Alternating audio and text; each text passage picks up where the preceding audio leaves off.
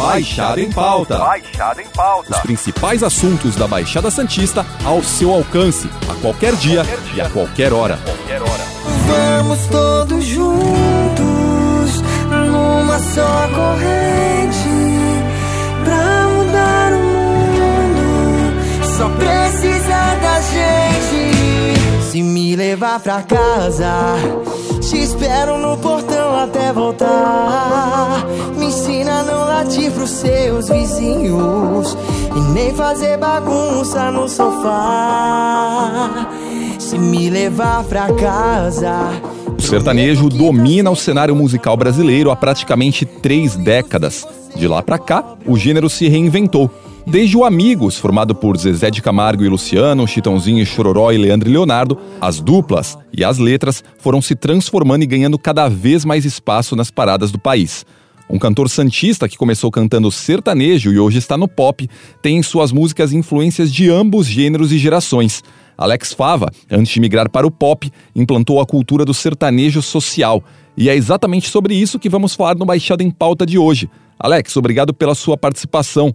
Antes da gente falar sobre o seu trabalho em si, seria importante você se apresentar para quem ainda não te conhece. Prazer imenso estar falando com vocês hoje, é, contar um pouquinho da minha trajetória aí pra vocês. Como você mesmo citou, sou nascido aqui em Santos. E aí me mudei muito cedo lá pra São José do Rio Preto. Lá é, o meu pai tinha um karaokê, onde nesse karaokê eu, eu ouvia ele cantando alguns cantores como Luiz Miguel, Fábio Júnior, é, o, o Rogério Flauzino do Jota Quest, tudo de brincadeira, mas foi lá que eu comecei a ter o- os meus primeiros contatos com a música. Acho que por isso até que eu tenho essa vertente mais pro lado romântico no meu trabalho musical. E aí lá de São José do Rio Preto eu me mudei pra São Paulo e aqui em São Paulo com os meus 19 anos resolvi formar minha banda e fazer shows é, por São Paulo e região. E aí tô até hoje, cara, é, cantando, muito feliz em trabalhar com música. Em 2018 lancei o projeto Consciência, que foi citado também. E esse projeto ele deu deu outra vida assim pro meu trabalho, me deu outros ares alcançados na internet, com o público também. O projeto Consciência que, que aborda temas que eu considero muito importantes e que são muito poucos falados é,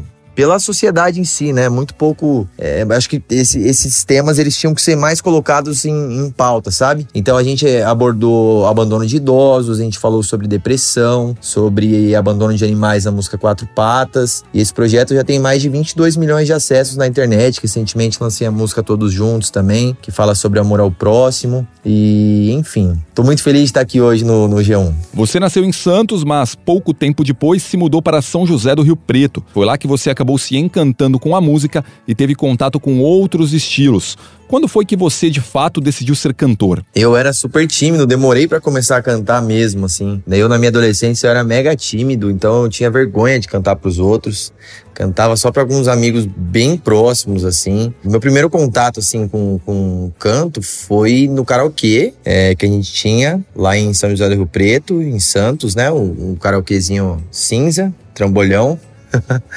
E depois disso tinha um violão também, que eu, que eu tirava algumas músicas naquele violão e cantava. Mas até eu pegar mesmo o jeito, nossa, demorei muito. Cheguei a fazer teatro musical também, pra ir me soltando. E aí depois que eu comecei a, a, a ver que eu gostava mesmo de cantar, que eu fui fazer barzinho aos 18 anos. E aí eu comecei a levar a música mais a sério mesmo e, e comecei a cantar profissionalmente. Foi aos 18, 19 anos, por aí. O sertanejo vem passando por transformações nos últimos anos e o mercado se tornou extremamente competitivo. Além disso, é cada vez mais complicado sair da caixinha e fazer um som ou uma letra diferente.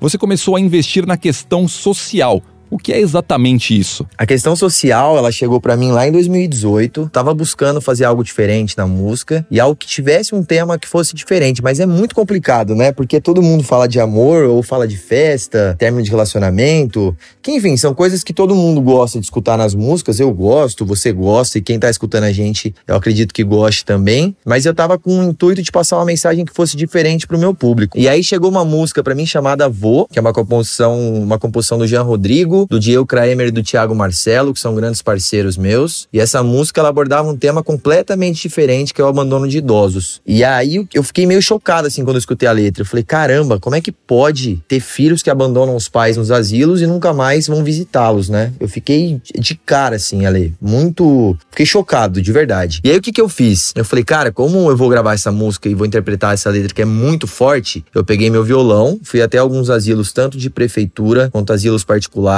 e fui cantar é, lá para esses idosos, fui conhecer um pouco da realidade deles também, e vi que isso realmente acontece, é muito triste essa realidade. E a partir dessa música que eu lancei, é, a partir do clipe de Vô, que bateu a marca de 10 milhões de acessos, graças a Deus. Eu resolvi continuar esse projeto porque eu vi o tanto de pessoas que eu tava conseguindo tocar e, e tava conseguindo conscientizar também através da minha música e da minha arte. Então o projeto Consciência ele começou lá em 2018 e tenho o maior orgulho do mundo desse projeto. Você acabou de lançar a música Todos Juntos. A canção, acompanhada de um clipe, debate ações de combate à fome e ao frio, além do auxílio aos moradores de rua.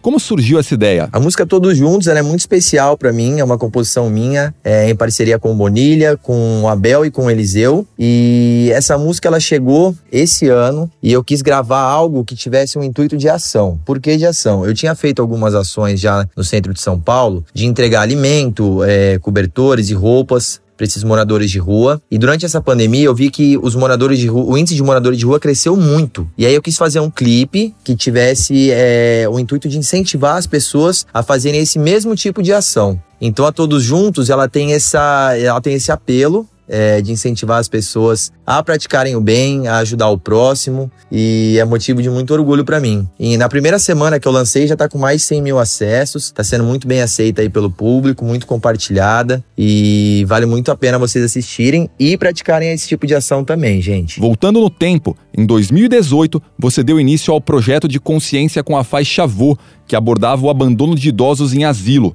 Em seguida, lançou o single Devolve Meu Coração, que abordava a depressão. Existe alguma coisa de experiência empírica nas canções? Você mergulha nos universos antes de lançar cada música? Ah, com certeza. É, como eu já havia citado na avô, eu fui até alguns asilos, fui conhecer esses idosos, fui ver a realidade em que eles se encontravam. Na Quatro Patas, é, eu não quis só dar o exemplo do quanto é importante a gente adotar um bichinho, né? Mas eu adotei também. Eu adotei a Cacau e agora recentemente eu adotei o Caramelo também, que é um cachorro que sofreu maus tratos. Ele inclusive tinha sido repostado lá pelo Fred Costa, pela Luísa Mel. Então eu procuro sempre mergulhar nos universos das minhas canções e ir sempre a fundo. Uma das músicas mais especiais da sua carreira foi a Quatro Patas, que fala sobre o abandono de animais. Acompanhando as suas redes sociais, é possível ver que você tem uma ligação profunda com a causa. Mais do que cantar sobre os temas sociais, é preciso dar exemplo? Quatro Patas é sem dúvida o meu xodó, assim. Eu sou apaixonado por essa música e é incrível ver que até hoje ela foi lançada em 2019, né? Em março de 2019, ali no meu aniversário, dia 28. E até hoje ela tem muitos comentários, ela tem mais de 4.500 comentários no YouTube, ela tem muito repost no Instagram, ela virou tipo um hino, assim, dos bichinhos.